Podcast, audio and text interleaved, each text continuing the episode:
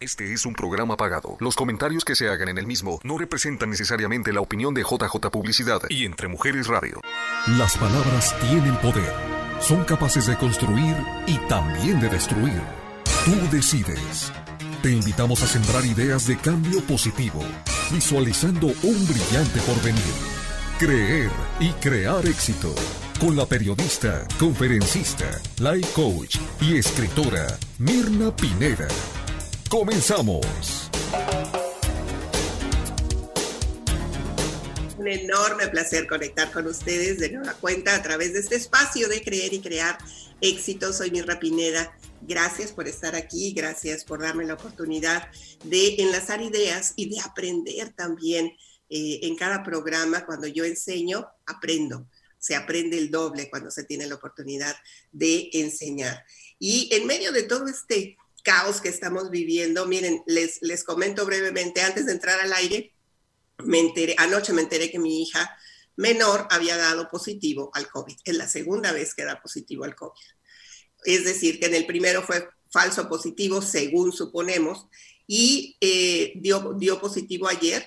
Y hoy se hizo otra prueba, no, se había hecho ya otra prueba y esa prueba salió negativa. Entonces, en este carrusel emocional de tiene o no tiene, eh, cómo está, tiene síntomas, eh, respirar y mantener la calma. Antes de entrar a este programa traíamos toda esta revolución de si era positivo o no era positivo.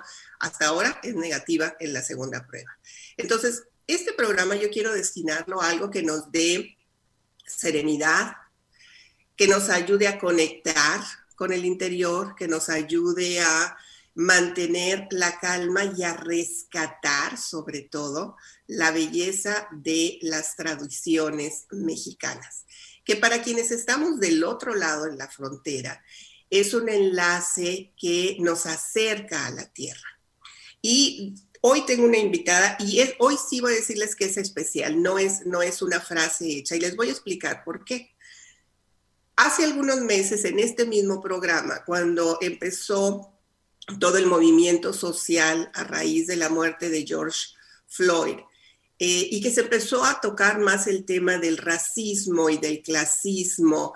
Eh, leí yo en redes un texto hermosísimo. Eh, es una poesía que se llama Me dicen Prieta, que yo, la, yo creía que era de Yalitza Aparicio, la, actriz que me ha puesto el nombre de México en otro relieve, eh, la protagonista de la película Roma.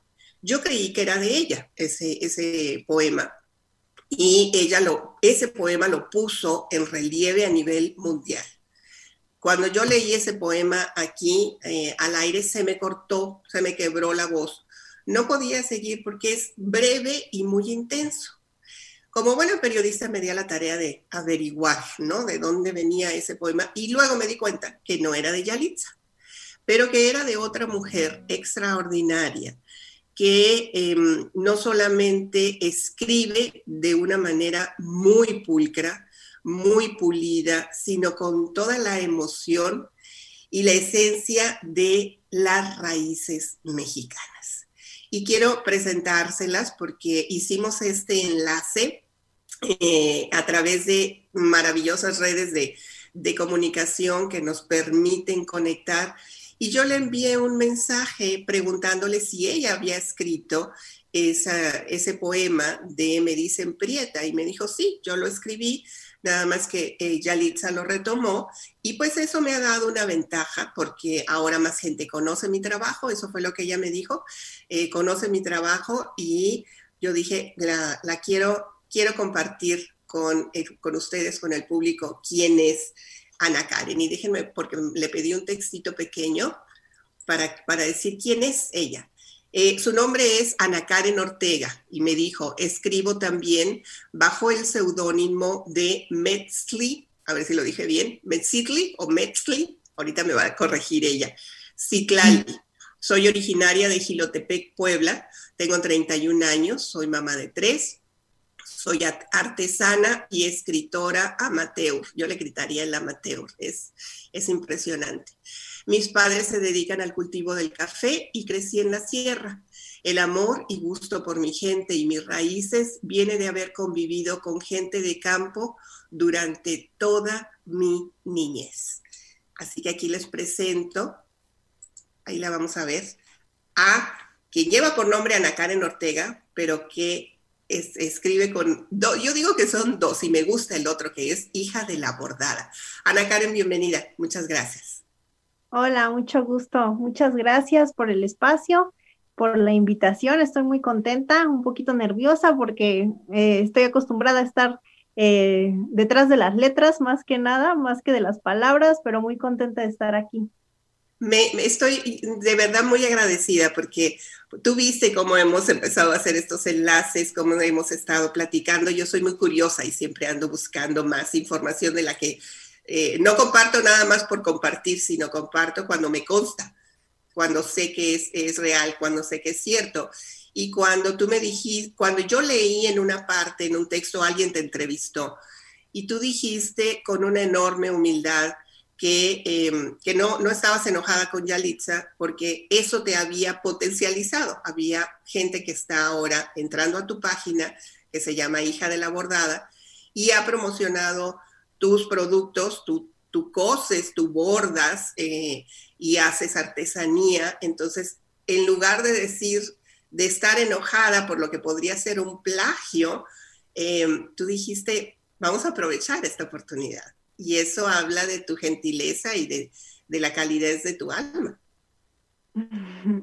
Pues sí, muchas gracias. Este, bueno, mi proyecto de hija de la bordada nació principalmente para comercializar mis artesanías, ¿no? Lo que hacía yo, eh, los bordados, la chaquira, pero a mí siempre me ha gustado escribir. Hace aproximadamente cuatro años eh, yo tenía otra página precisamente de artesanías y me gustaba publicar este, todo este, este tipo de cosas acompañadas de un poema o de, una reseña que hablara no solo de la artesanía, sino de las personas que estaban detrás de la artesanía. Em, entonces, este, pues dije, es mi página, eh, voy a empezar a meter un poco de mis escritos. Y un día escuché precisamente con lo que comentabas, ¿no? Todo el boom de, de este, del racismo y el clasismo que estaba en su máximo apogeo en ese momento es, vi un video de una chica, una actriz, este, que se había puesto un filtro y decía, qué, qué prieta, qué fea, algo así, ¿no? Y, este, a mí me, me, movió mucho, dije, ¿por qué lo prieto tiene que ser feo, no? ¿En qué momento se le dio ese, ese sentido a la palabra prieto, no? ¿Por qué, ¿Por qué creemos que es algo feo? Y de ahí nació el sentimiento de hacer un tipo de contestación eh, acerca de, de la connotación que se le daba a la palabra prieta y de ahí nació este poema que de repente fue así como que yo, yo lo sentí algo muy sencillo, ¿no? Nunca me imaginé la, la magnitud o el impacto que iba a tener en ese momento realmente el poema. No, y es hermosísimo. ¿Podrías compartirnos este, este poema? ¿Podría leerlo? Yo lloro cuando, cuando, cuando lo he querido volver a leer, de verdad se me hace un nudo en la garganta es intenso, Ana Karen, intenso. A ver, te escuchamos. Mm, dice, me dicen prieta. Me dicen prieta y piensan que es un insulto. Prieta color del barro de mis cazuelas y mis comales. Prieta como chile tatemado. Prieta como los frijoles. Prieta como el mole. Prieta como la obsidiana. Prieta como la tierra fértil bajo mis pies descalzos. Prieta como mis abuelos. Prieta como la noche. Prieta, raza de bronce. Me dicen prieta y piensan que es un insulto. No saben que mi color es mi porte, que si mi piel morena les molesta es porque no tienen identidad ni amor por su tierra.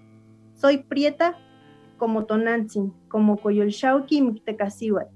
Prietita linda, decía mi padre, prieta, con la frente en alto y mi orgullo en la trenza.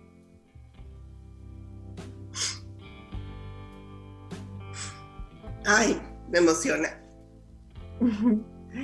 Y, te voy a decir cuál es, ah, quizá la parte, ahora me ha vuelto muy llorona, pero mi hermana mayor eh, es, es en teoría más morena que el resto, que no es cierto porque mi hermano también ahora con el sol está súper tostado.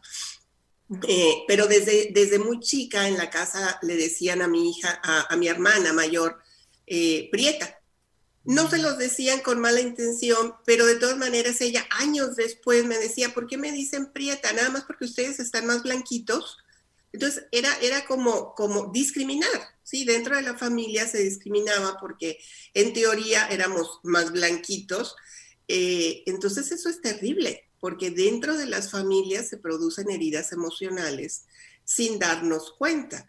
Eh, mi hermana es una mujer súper inteligente, muy, muy preparada, que ahora dice, o sea, me vale, ¿no? Ya, ya, ya lo, pero es pasar por todo ese proceso de discriminación que nace dentro de las familias. Entonces, cuando yo leí tu texto, eh, la primera vez mi referencia fue netamente familiar. Fue algo que me llegó porque se vivió en mi hogar, se vivió esa discriminación sin saber, eh, hace 50 años no se hablaba de discriminación, pero sí sabemos que en México hay mucho clasismo. Entonces, eh, tu, tu, texto es, es llegador, es, es muy, muy, emotivo, muy, muy intenso eh, y nos hace realmente reflexionar en la belleza de ser prieto. Sí, que es, cambiar esa connotación a lo que yo le llamo cambio de paradigma, de decir, o sea, por qué hemos señalado eh, la, riqueza de nuestro, de nuestro color. Y, comento otra cosa que, pudiera parecer molesto, pero mi una vez fuimos a México nosotros, hace como cinco años, eh, porque queríamos que nuestras hijas conocieran eh, México. ¿Sí? Con toda esta situación de violencia no habíamos querido ir. Habíamos hecho viajes así, pero queríamos ir a la Ciudad de México.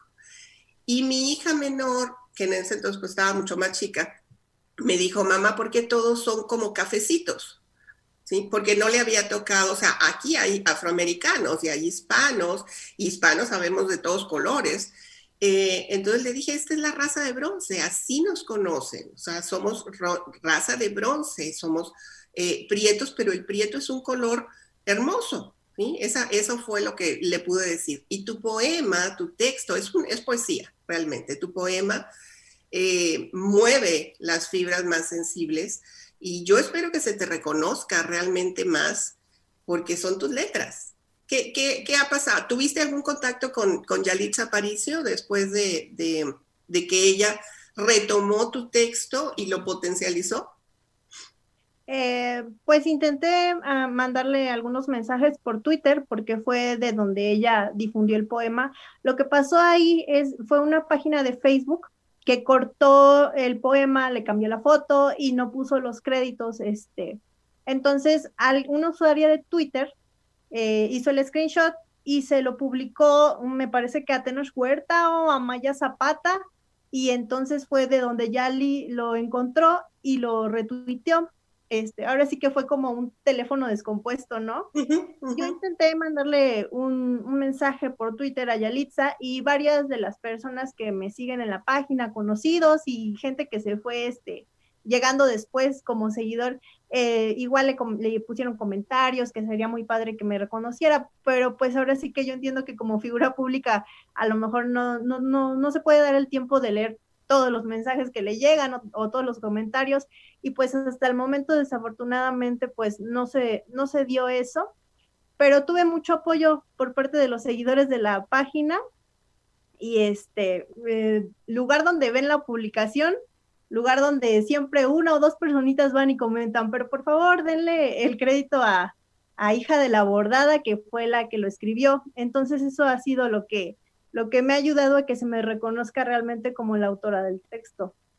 Pues lo, por, lo pronto nosotros aquí te estamos apoyando y decir sí, la hija de la bordada, que es Ana Karen Ortega, ella es la autora de este poema de Me dicen Prieta, que es hermosísimo, hermosísimo, pero no es el único. ¿De dónde te viene la, esta, esta em, este amor por las letras, este amor por escribir, que yo imagino, y dime si estoy equivocada, viene también de un amor por la lectura. Claro, bueno, en casa, este, desde, desde pequeña, eh, mi papá siempre leía mucho, ¿no? En la casa siempre había muchísimos libros. Él mismo era de que de repente nos recitaba algún poema de Neruda o este, algún cuentito de Rubén Darío, siempre estaba como que muy pegado a la lectura. Y yo creo que como dicen, no se aprende tanto de que te estén repitiendo, eh, lee, lee, lee, sino de cuando tú ves a alguien que admiras y que quieres tanto que lo hace, eh, lo adoptas como propio, ¿no? Entonces yo recuerdo que desde chica siempre hubo este, mucho gusto por la lectura. Em, ya conforme uno va creciendo, pues va, vas conociendo otro tipo de textos. A mí siempre me gustó mucho Jaime Sabines, este, Juan Rulfo, me parecen unas eh, lecturas muy sencillas en, ¿cómo decirlo? En la manera de las palabras que ellos manejan, ¿no? Como que muy del pueblo, muy de la gente, como que muy fácil de comprender su, sus textos, pero a la vez con un mensaje muy poderoso y pues siempre son yo creo que de los escritores que más me han inspirado y me han motivado a empezar a escribir. Eh, de, por parte de mi mamá, pues fue el gusto por, por, el bordado, ¿no? O sea, por eso, de ahí hija de la bordada, porque a mi mamá siempre la recuerdo bordando, o sea, todo el tiempo ella haga lo que haga, siempre va a haber un bordadito por toda su casa. Entonces, este, pues eso de fusionar ambas cosas, eh, me, me, funcionó muy bien, me gustó mucho eh, y pues este es lo que ahora, ahora es lo que me, me, da alegría hacer, lo que me gusta compartir y pues ahora que, que hay tanta gente que me lee y me comparte, eh, a veces como que uno no se la cree, ¿no? Como que escribo y digo, ay, pues no está tan padre o, o no me convenzo tanto a mí misma, pero compartirlo y que te digan tantas palabras bien bonitas y que a la gente le guste lo que haces, pues yo creo que es de las cosas que realmente te motivan a seguir. Y sigue escribiendo, es lo que nos están diciendo aquí, sigue escribiendo. Eh, entró mi prima y dice que le quitó, cuando ella nació, le quitó el título a mi hermana de la Prieta, porque también mi prima era, era en teoría más, o sea, era morena, ¿no? eh, Gaby, pero adorada también. O sea, es, lamentable cómo, cómo, hemos permitido que el color de la piel nos defina como seres humanos. Hace unos días vi em, una, una niña que estaba llorando, una niña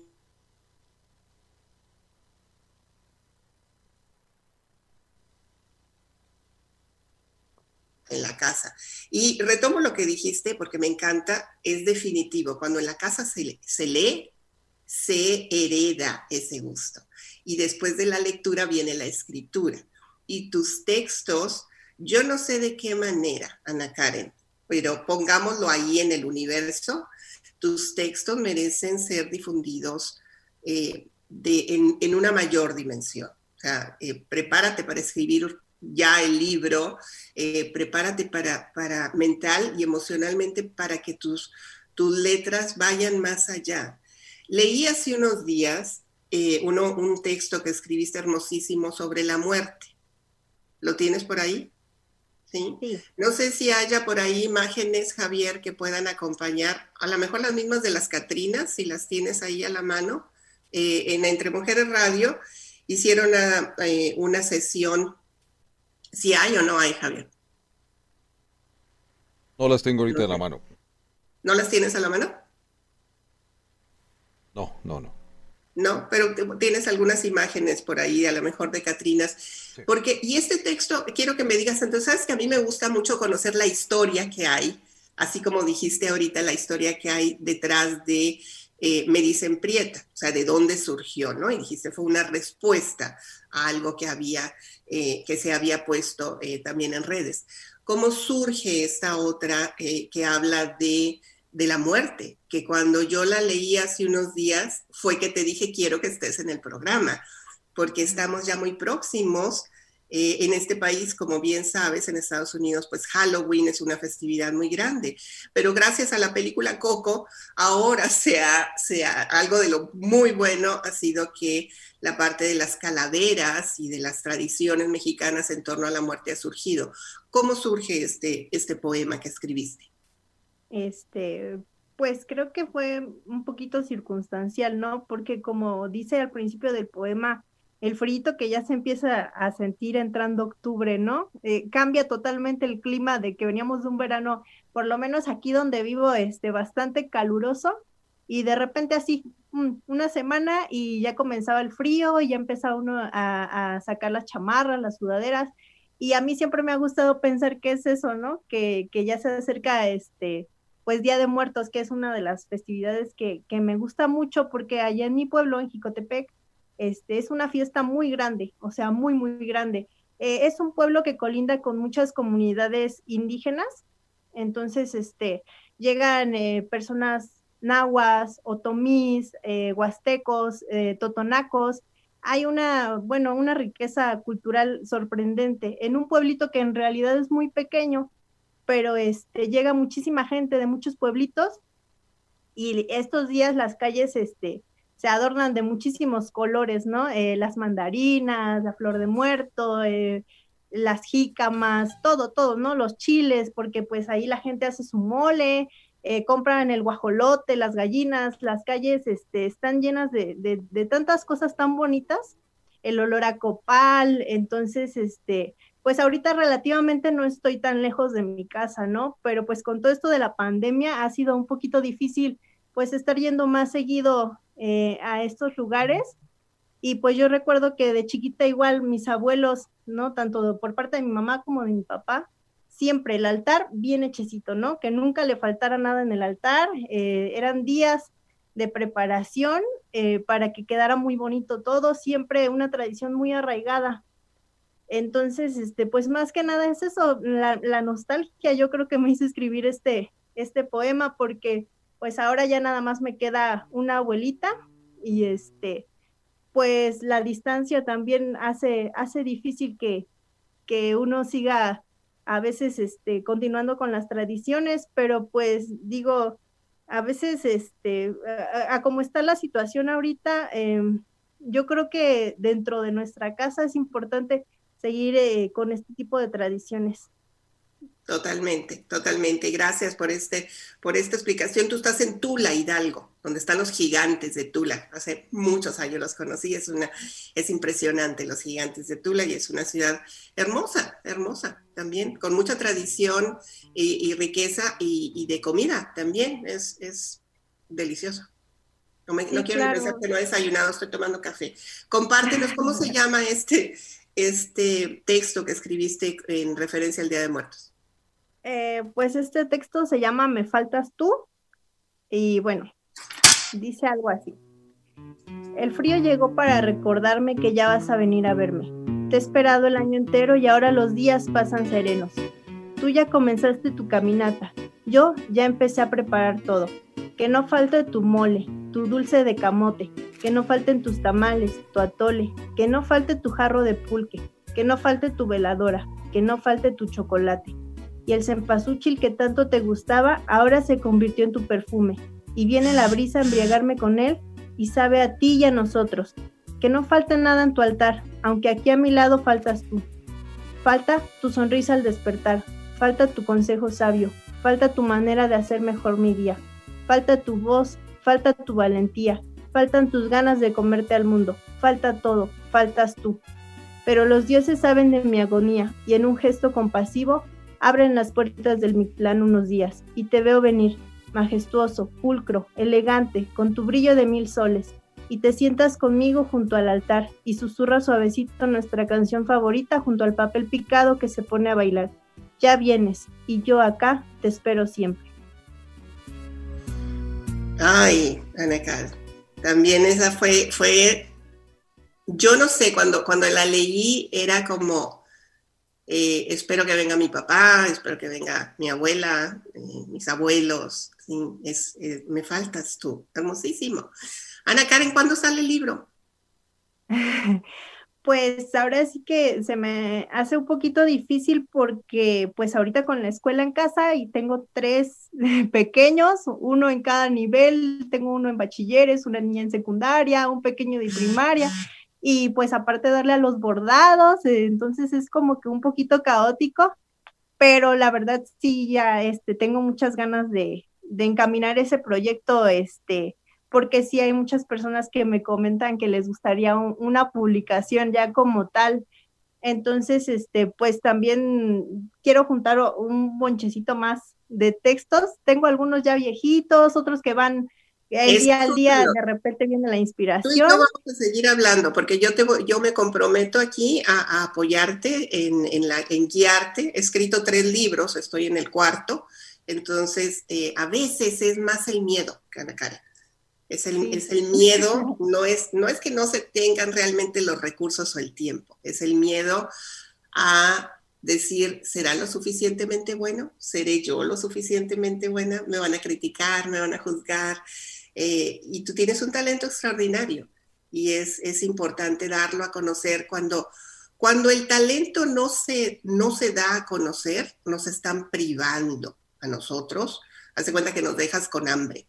Entonces, eh, yo entiendo que la vida tiene que seguir y que eh, ahora estás en el, en el, o sea, que tu negocio es importante, pero este negocio es del alma, esto es algo que nos, nos vas a ayudar y yo me comprometo contigo a apoyarte para eh, ayudarte a que lo encauces y, encontrar los, lugares donde se pueda difundir, porque vale totalmente la pena.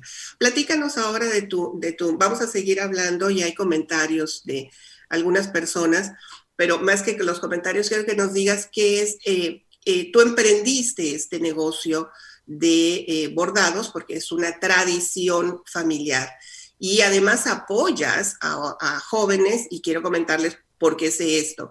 Porque eh, Ana Karen, eh, alguna de las veces que posteó en su página que se llama Hija de la Bordada y que le sugiero que le den un like, un me gusta, porque además de que publican los poemas, que es un, que es un regalo, em, ella apoya además a otras eh, personas, a jovencitas, que hacen trabajos como este, que me lo regaló mi hermana y es de Nayarit.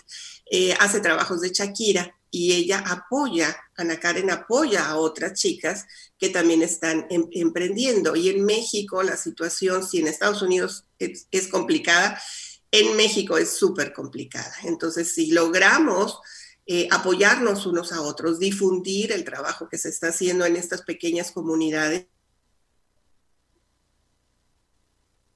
entonces tú, tú te dedicas al bordado, esa blusa que traes, ¿la bordaste tú? No, esta blusa es de un pueblo que se llama San Pablito, es del estado de Puebla. Eh, la técnica es de pepenado y también trabajan la Shakira en ese pueblo. es muy conocido. Eh, bueno, se, hacía anteriormente una, una feria muy grande, eh, prácticamente se podía decir que internacional, porque llegaba muchísimo turista a, esa, a esa feria. Y este, como te comentaba anteriormente, tenía una página eh, más que eh, vender mi trabajo, me dedicaba a pues andar de pueblito en pueblito con artesanas que, que se dedicaban al bordado, a la chaquira y este pues promocionando su, su todo lo que ellas hacían, ¿no? Ahorita pues mm, desafortunadamente cambiaron algunas condiciones y ya no me pude dedicar a hacer eso, pero pues cuando voy, eh, mis papás tienen una casita en un pueblo, como te comentaba, se llama Tlapehuala, este, y ahí las niñas de, de manera, ahora sí que, ¿cómo se puede? Autodidacta, este, empezaron a, les, les llegó el internet, ¿no? Este, bendito internet, porque allá no llega ni la señal del teléfono entonces este, era un poquito complicado, estaba un poco alejado de, del pueblo, por así decirlo. Eh, hace como un año, yo creo, les llegó eh, una antena que les proporciona internet. Entonces, pues ya, eh, con el celular, con videos, empezaron ellas a, aprender a hacer esto de la Shakira. Y oh. pues empezaron dos chicas, me parece, ¿no? Y este, de ahí se fue extendiendo a, a todo el pueblo y este, mi mamá va cada ocho días a, pasar el fin de semana ahí y llegan todas las niñas, este, mire señora, ahora hicimos esto y esto y esto y pues ya mi mamá eh, es la que les, les este, compra o les recoge las cosas y ella ya se las lleva al pueblo y es a donde este, pues llegan a, eh, a comercializar también este, estos productos que las niñas llegan a hacer. Son niñas entre 12 y 15 años, me dijiste, ¿no? Sí, aproximadamente porque pues ahora sí que las personas, la, las señoras se dedican a lo que son las labores del hogar y los señores se dedican a lo que es el, cultivo del café. Entonces, este, pues son las niñas que ahora sí que que tomaron la parte buena del internet, ¿no? Porque pues bien podrían estarse eh, distrayendo en cualquier cosa, pero pues lo tomaron por la, por, por el lado bueno y están aprendiendo a hacer muchísimas cosas que a mí realmente, yo trabajo la Shakira, pero este, me sorprende que ella sin tomar ningún curso presencial, por así decirlo, o, que una maestra personalmente les diga, mira, se hace así o así, sino que de ver ellas cualquier este cosa eh, lo logran sacar y es este muy sorprendente que, que, que, que estén haciendo esto para salir adelante más que nada. Y quiero decirles que yo le pedí a Ana Karen, le mandé pedir uh, varios collares. Yo lo que hice fue, cuando leí ese post donde ella eh, difundía el trabajo de otras jovencitas, eh, digo porque Ana Karen se ve muy joven, pero, pero las otras son más jovencitas. Em, yo le, la escribí, le dije, ¿sabes qué? Le voy a decir a mis amigas. Y entonces le pedimos varios, varios collares de, de Shakira elaborados y se tardó un montón el paquete en llegar porque pues era, era, eh, era correos, sí, correos regulares. Y yo dije, bueno, voy a confiar en correos a ver qué sucede. Eh, y se iba, yo lo iba viendo cómo iba avanzando el paquete y llegó, llegó a Phoenix el paquete eh, y eso pues reduce mucho el costo de si se usa otro, otro servicio. Y las, las, personas que compraron los, los collares, súper complacidas, estos son de los aretes que me enviaste también, que eso no sé si los haces tú o los hacen ellas, pero también me llegaron estos, estos aretes. Eh, y es hermoso y además el costo, eh, pues muy económico en términos de dólar. ¿sí? yo entiendo que también pues, se tiene que pagar los fletes y las, la franquicia y lo que sea, pero eh, bastante accesibles. Entonces, si quienes me están viendo, si quieren adquirir este tipo de, de productos, comuníquense directamente con Ana Karen a través de su página que se llama Hija de la Bordada. Me encanta el nombre, me encanta porque pues viene esa otra connotación, ¿no? Hija de la Bordada, no le van a cambiar el nombre. Hija de la Bordada. le dan ahí un, un, like, un me gusta y le pueden escribir. Y Ana Karen es muy rápida para contestar a pesar de que está haciendo un montón de cosas. Pero además tú haces bordados y he visto los bordados eh, que son personalizados. O sea, creo que hace poquito pusiste el de, déjame me acuerdo, era una bata de doctora, o de, sí, de doctora, para, y tú le bordaste eh, unos, eran como pájaros, si mal no recuerdo, y era para una amiga tuya. Sí, eh, le bordamos unas florecitas y un colibrí, este era para una amiga mía de, de hace muchos años eh, me tomo muy personal los proyectos porque, no sé, me gusta mucho ver el resultado. A veces me impaciento un poco, pero, pero realmente es algo que disfruto hacer. Todo eso de los bordados, este, recuerdo que mi mamá me intentó enseñar cuando era yo muy chiquita, pero pues no, como que no era el momento todavía. Y ya más adelante, hace como seis años, yo creo, este, me volvió a enseñar. Mira, ahí lo estamos viendo. Esa es tu amiga con la, con la Ahí lo estamos viendo en pantalla, lo encontró Javier, ese es.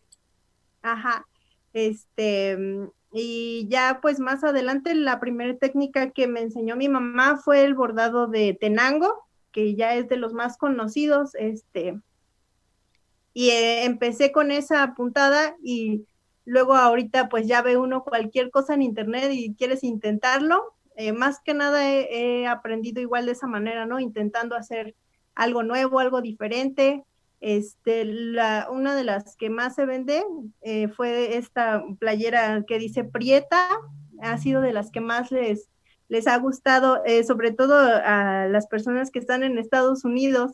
Se me hace muy curioso, ¿no? Porque tal vez aquí en México todavía nos da pena reconocernos como, como prietas, pero cuando estás en otro país, bueno, he mandado hasta Holanda, ese tipo de playeras y dices, pues qué padre, ¿no? A lo mejor es la nostalgia de estar en otro país lo que te hace reafirmarte como, pues como mexicana, como prieta, como lo que realmente somos, ¿no?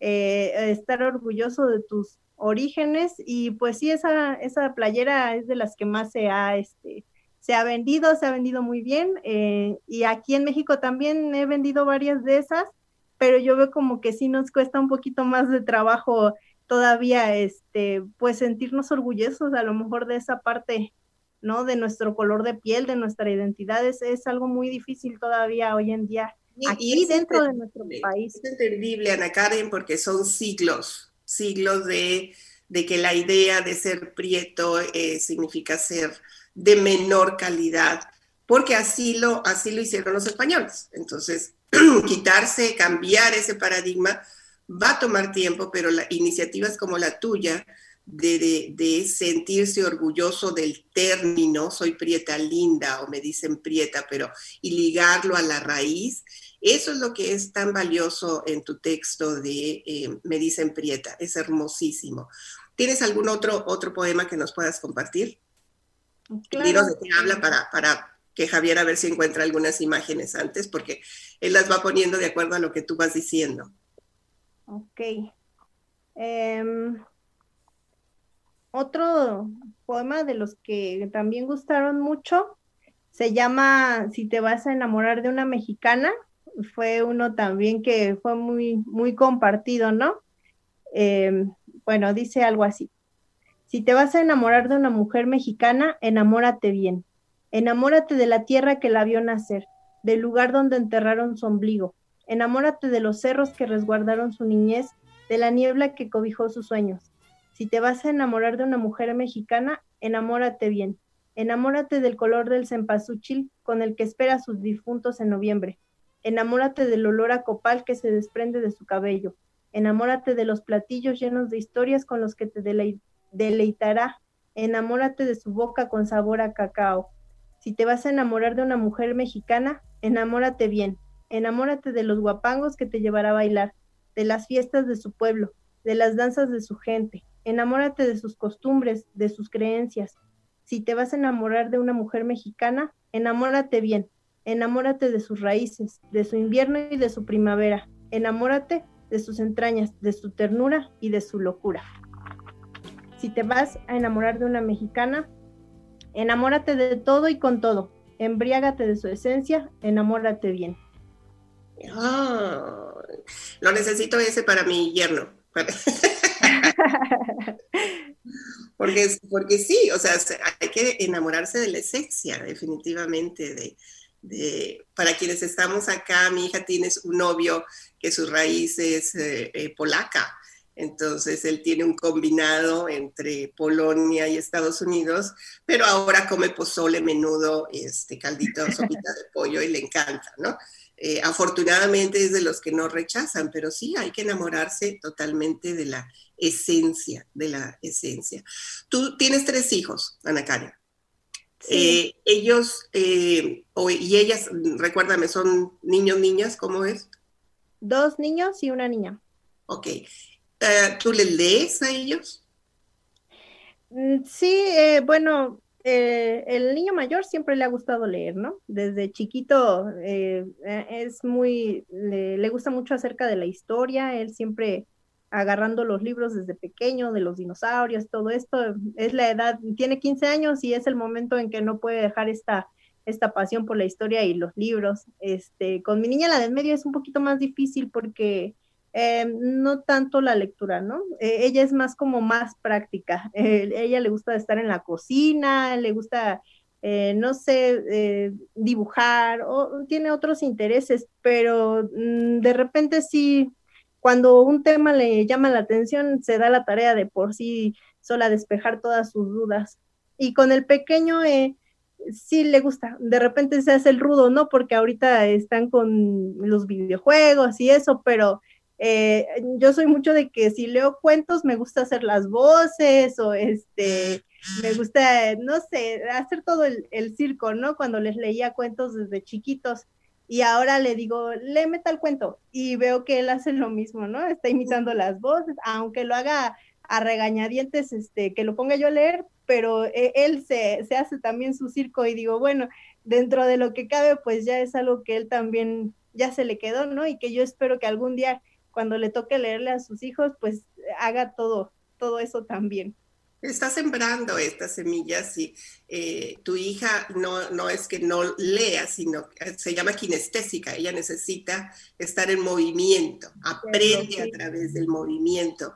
Eh, no todos aprenden de la lectura, sin embargo, yo lo que te, preguntaba porque eh, es, es una costumbre que se ha ido perdiendo, el de leerle a los hijos y el hecho de que tú escribas, por eso te pregunté desde un principio, tiene que ver eh, de que tú leías, y ya me dijiste mis papás, mi papá me leía, y tú veías que tu papá estaba leyendo, y esas son las costumbres, los buenos hábitos que tenemos que pasarle a nuestros hijos. sí, se va el tiempo súper. Debía haber hecho algún corte. Eh, Javier, ¿quieres que lo haga ahora o me sigo de largo? No vi el, no vi el, el espacio. Seguimos, seguimos, seguimos. Seguimos, gracias, Javier. Eh, ¿Podrías compartirnos otro, otro de, tus, de tus textos que, estoy encantada con lo que nos has escrito? Claro. Aquí Janelli, que debe ser amiga tuya. Me encanta cómo escribes, Ana. Muchas gracias por compartir. Janelli Low. Low. Eh, este es un poema. Hace poquito me regalaron el libro de mujeres que corren con lobos. Eh, la verdad, ya tenía mucho tiempo que escuchaba el título y me llamaba. No me había dado a la oportunidad de, buscarlo, de leerlo.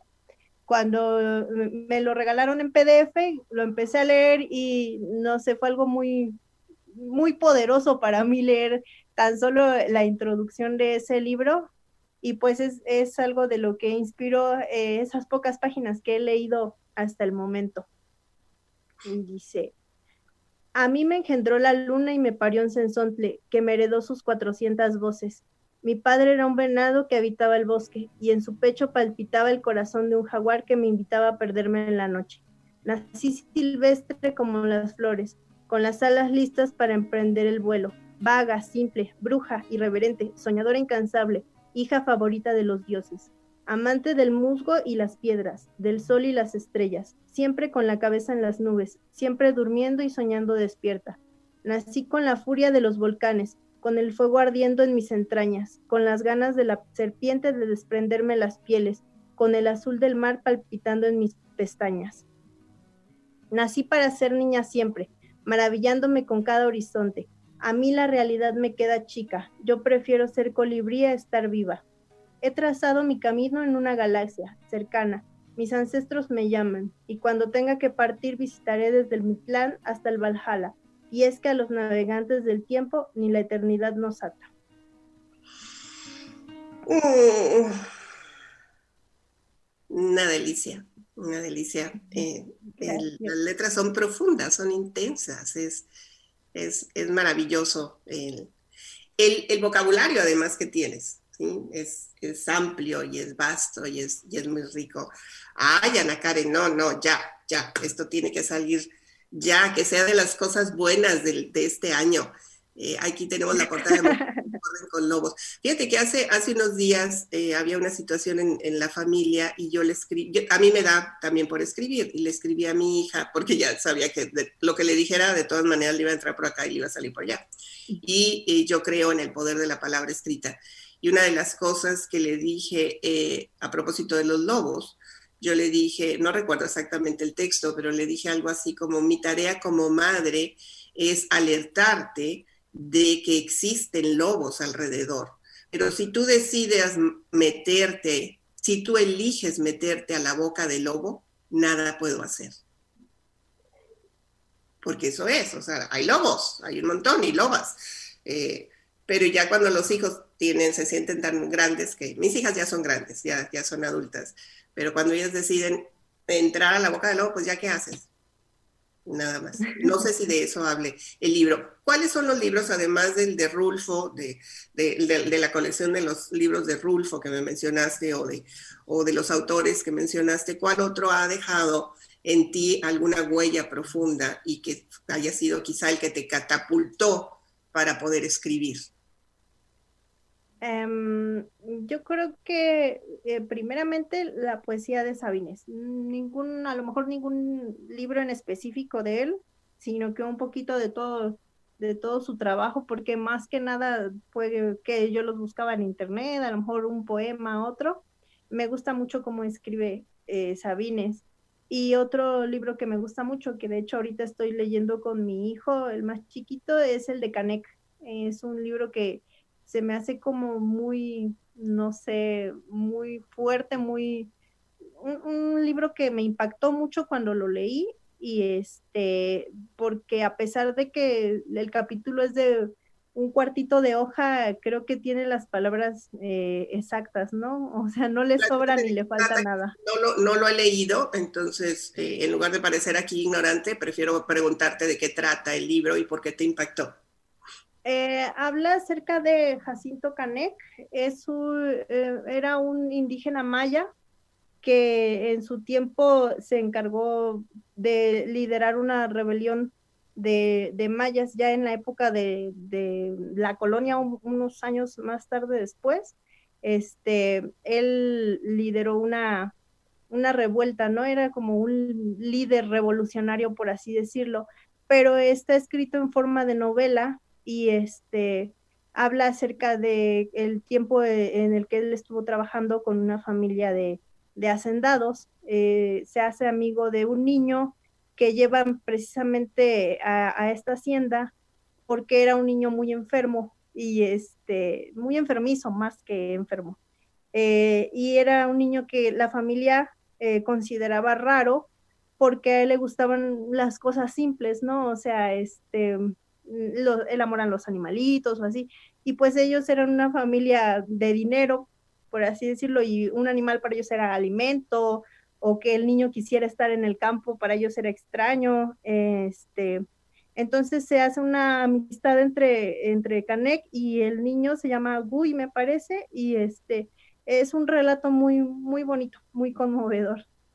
Y, y, qué interesante, porque esa, esa debería ser nuestra conexión, ¿no? Realmente, en lugar de estar conectados con las cosas que se pueden comprar o no se pueden comprar, hacer la conexión con la, con la naturaleza. Quiero aprovechar estos últimos minutos que todavía nos quedan para em, que nos muestres, eh, a ver si puede Javier entrar de nuevo a la página tuya, que nos muestres el trabajo, porque para mí es importante promover a los emprendedores, emprendedores como tú, que, dicen voy a aprovechar mis talentos y mis habilidades y las voy a poner eh, al servicio y al agrado del mundo, así como dijiste que mandas eh, camisetas al otro lado del mar.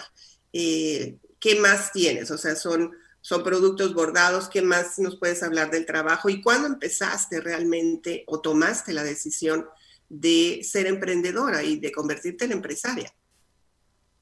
Eh, bueno, lo que yo manejo son bordados, bordados personalizados de cualquier, de cualquier tipo y para todos los gustos. Este, y manejo la Shakira, pero en telar.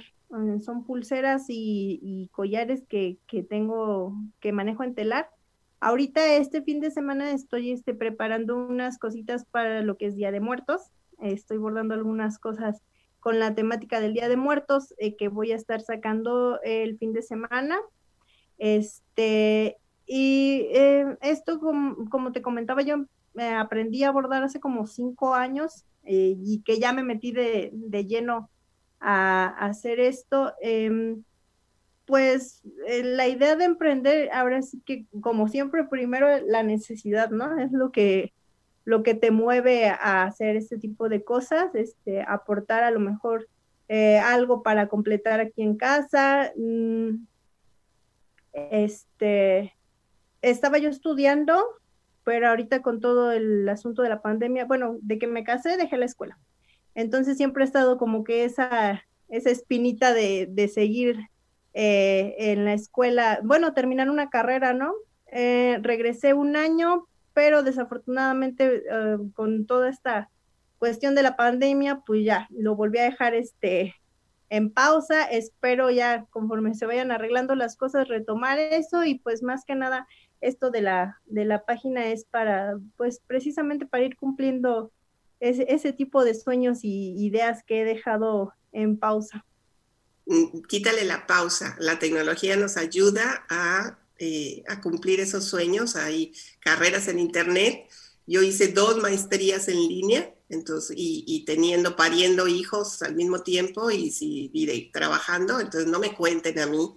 A mí nadie me cuenta que no se puede porque yo lo, yo lo, yo lo pude hacer eh, trabajando, pariendo hijas, este, con todo el rollo de la casa y sí, sí se puede. No es sencillo, sin embargo, sí es posible. Entonces, eh, mi sugerencia, eh, Ana Karen, es nada más que no lo dejes en pausa, que esos sueños se completen y que tu negocio realmente crezca más, que tengan más la habilidad ahora quizá de dar, de dar trabajo, de dar empleo tú a otras personas que también se dedican a bordar y que tu trabajo pues se multiplique, porque el bordado toma muchísimo tiempo. Hay, hay máquinas bordadoras y está bien, pero hay, hay, trabajo que se hace eh, a mano que, toma mucho tiempo, mucha pasión y que pero que además nos hace sentir como, no sé, como muy, muy próximos. Una pregunta, hay veces que, que hay, hay, bordado, esta es técnica, ¿eh? porque me acuerdo que una vez yo compré una, una blusa que me encantó, que me dijeron que era bordado a mano, pero a la hora de lavarla se despintó. ¿Qué tanto el color de, las, de los hilos que se utilizan pueden garantizar que no, que no se, no se despintó, bueno, se despintó, pero se vetió la blusa? Este, bueno, así como muchas técnicas de bordado, hay muchísimo material para hacerlo. Principalmente yo utilizo los, los hilos de algodón, hay también de, diferentes eh, marcas, lo que hace que algunas lleguen a desteñir y otras que aunque las lave, este, no les va a pasar nada. Lo que yo recomendaría es como a veces es difícil saber qué tipo de, material le, pusieron alguna blusa, eh, lo que se puede hacer es antes de usarla, se pone a remojar en agua con sal y eso hace que el color eh, ya no, que los hilos ya no suelten el color fija el color al hilo, entonces la remoja en agua con sal y ya la lava normal, de preferencia cuando es este artesanía, mm, se, lava a mano para ahora sí que garantizar mayor tiempo de vida a, la prenda, pero por lo regular este, con eso funciona excelente para que ya no se, se destiñan los, el color de los hilos. Ah, muy buen tip, ese no me lo sabía, no me lo sabía. Entonces, para las personas que nos están viendo, que quizás se acaban de conectar, estamos conversando, hasta Tula Hidalgo, ahí están eh, Ana Karen Ortega, o la hija de la bordada, o Metz. A ver, dímelo, porque no, no lo quiero decir mal.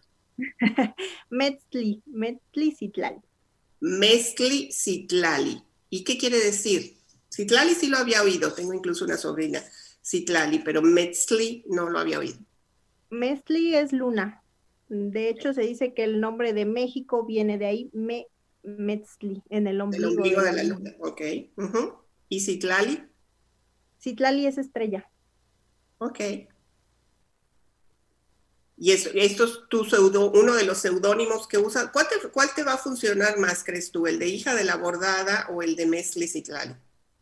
Eh, ahorita eh, creo que mm, lo que me interesa más es que se difunda mi página como tal. Entonces, este, pues ya ahorita me estoy dedicando a firmar como hija de la bordada, eh, porque Mezcli es uno de mis, de mis perfiles de Facebook, pero realmente es como más personal, ¿no? No comparto tanto mi trabajo como ya en mi página, que es de lleno todo lo que escribo y lo que yo hago. Entonces, ahorita me voy más por hija de la bordada.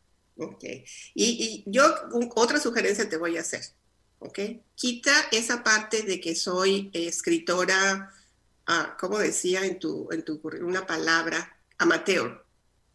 O sea, todos estamos aprendiendo, ¿sí? Todos estamos aprendiendo, pero cuando tú le pones el, el nombre, al mismo tiempo es como, no me siento tan, tan, siéntete, siéntete porque esos textos no los escribe cualquiera, esa, esa emoción. Entonces, cuando tú le pones una etiqueta de amateur, o sea, ¿en qué momento somos consagradas? Pues no sé, no sé, pero eso es lo que sale del alma. Entonces, quítale el de escritora amateur, eres escritora y eres poeta, ¿ok? Punto. Así ponle ahí una bordada, punto. no, te, no te pongas tú sola un calificativo porque eso, eso va a venir y hay gente que es muy buena onda y hay gente que no lo es y esos te van a, los que no son, ya sabes, o sea, traen dolor en el alma y pues es lo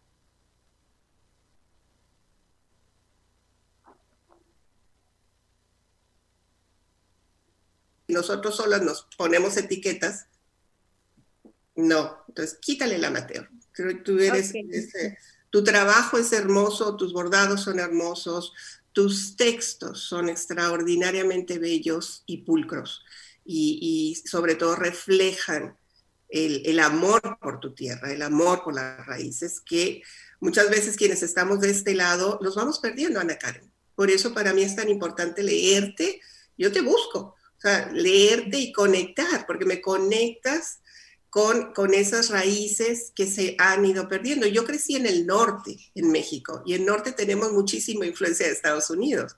Entonces, para mí ha sido un proceso de, de, de redescubrir. Yo crecí nací en Chihuahua, crecí en Coahuila, viví en Sonora. Entonces, básicamente tengo influencia norteña, ¿sí? Y mucho de Estados Unidos.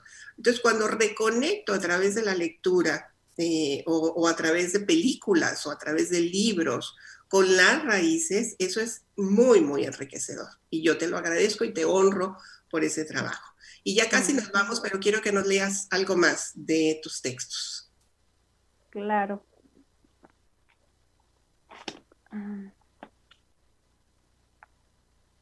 Hija de la bordada tiene más punch, dice Bea Estrada. o sea, te sugiere que uses. Sí, a mí me encantó eso de hija de la bordada, porque nos, nos remite al otro hija de la tiznada, con ¿no? que lo usamos muchísimo, y, pero hija de la bordada es una connotación de tu trabajo, pero también estás bordando palabras. Claro, es un jueguito de palabras. Me encantó, me encantó. Eh, este es un texto que, que hice el, el, pasado 16 de septiembre. yo la verdad siempre he estado muy orgullosa de ser mexicana. Me encanta, yo creo que ningún otro país me hubiera llenado tanto como, como me llena México. Este, este es un texto que hice el, con motivo del 16 de septiembre, donde todo el mundo anda muy viva México, ¿no? Pero me gusta profundizar más en, en realmente qué es lo que tiene que vivir, ¿no? ¿Qué es lo que tiene que vivir de México cuando decimos que viva México. Y este, este texto eh, dice, viva México, que viva y que reviva, para que viva bien, que viva, que, que, reviva en las sonrisas de los niños que son nuestra esperanza, en sus manitas que guardan el futuro, que viva, que viva en la piel tostada de sus mujeres morenas, en los listones que enredan en sus trenzas, en los telares que abrazan a su cintura y tejen lienzos llenos de historia y vida, que viva, que viva en las manos de los campesinos que siembran la tierra, como les enseñaron sus padres, como aprendieron de sus abuelos y de los abuelos antes de ellos, que viva en sus cosechas, en sus arados y en sus barzones, que viva, que viva en sus lagunas y en sus mares azules como la, falda de Chalchitlicue, que viva, que viva en sus montañas, en sus cerros y en la nieve que cobija sus volcanes, que viva, que viva en un tamal, que viva en un atole, que viva en un pozole, en una salsa, en una tlayuda, en un mole, en un plato de frijoles, que viva en esos platillos que traen impregnados los sabores y saberes ancestrales, que viva, que viva en la gente buena, en la gente que contribuye y edifica desde sus hogares un país mejor, que viva en los héroes anónimos que salen día a día con actitud de servicio, que vivan los que educan, en los que respetan, en los que crean, en los que avanzan y ayudan a avanzar, que vivan los que se tienden la mano, que vivan las buenas costumbres, que vivan los buenos modales, que viva y que reviva, que reviva fuerte, unido, majestuoso, inteligente, libre y soberano, que viva y que reviva, por nuestros hijos que lo heredaron, por nuestros abuelos que lucharon por verlo libre y por nosotros que lo anhelamos y lo merecemos. Que viva México. Viva. Gracias, Javier. Ana Karen, muchas gracias. Fíjate, se nos fue, no, ya viste una hora. Ya no estás nerviosa, ¿verdad? Es que esto es una no, No. y esto, y esto se disfruta, yo te he disfrutado mucho y espero que la gente que se conectó en este espacio también haya tenido la oportunidad de disfrutarte. Y, de, y, mi invitación, porque no las podemos obligar, es a que sigan a Ana Karen a través de su página que se llama Hija de la Bordada, sin el la, ¿verdad? Es Hija de la Bordada. Eh, ahí pueden hacerle incluso pedidos para, para compras. Eh, yo le envié a Ana Karen un mensaje eh, por Messenger, o sea, en privado, para preguntas y demás, y Ana Karen contesta muy, muy pronto, recomienden, refieran, ayuden a los pequeños empresarios a salir adelante, eh, recomendando su trabajo, promoviendo su trabajo, comprando eh, eh, algunos de los artículos que, tienen, como en el caso de Ana Karen, y que además ayuden a otros, como lo hace Ana Karen, a ayudar a otros pequeños. Gracias por tus letras, gracias por tu talento, gracias por tu tiempo. Eh, me, me, da mucha, mucha emoción, mucho orgullo saber que hay personas como tú, que, que siguen eh, promoviendo el trabajo que de nuestra gente, nuestras artesanías, eh, el talento y que, y que hayas tenido la oportunidad de compartirlo conmigo es un gran honor. Muchas gracias, Ana Karen. Gracias a ustedes, la pasé muy, muy bien y sentí cómo se pasó el tiempo. muchísimas gracias por el espacio y muchísimas gracias por la difusión de mis letras, de mi trabajo. Eh, estoy muy contenta, muchísimas gracias. Y esperamos el libro, vas a ver, va, a salir ese libro. Vamos a poner de una vez a andar. Mucha gente me pregunta, ¿cómo empiezo un libro? Pues empieza escribiendo, ¿no? y tú ya tienes los textos, es básicamente ponerles número de página, tus, tus textos ya están hechos, eh, y, lanzarte a pesar del miedo, Ana Karen. Yo sé lo que se siente cuando, cuando ya quiero, sí, o sea, hay que hacerlo, hay que hacerlo. Tienes todo el talento eh, y, necesitamos textos como, como los tuyos, letras como las tuyas. Bendiciones para ti, para tu familia. Muchas gracias por compartir en este espacio. Saludos hasta Tula Hidalgo. Bellísimo. Algún día volveremos. Aquí los esperamos. Muchas gracias. Gracias a ti y gracias a la gente que nos está viendo. Soy Mirna Pineda. Esto es Creer y Crear Éxito. Les deseo abundancia de bendiciones a cada uno de ustedes. Hasta la próxima.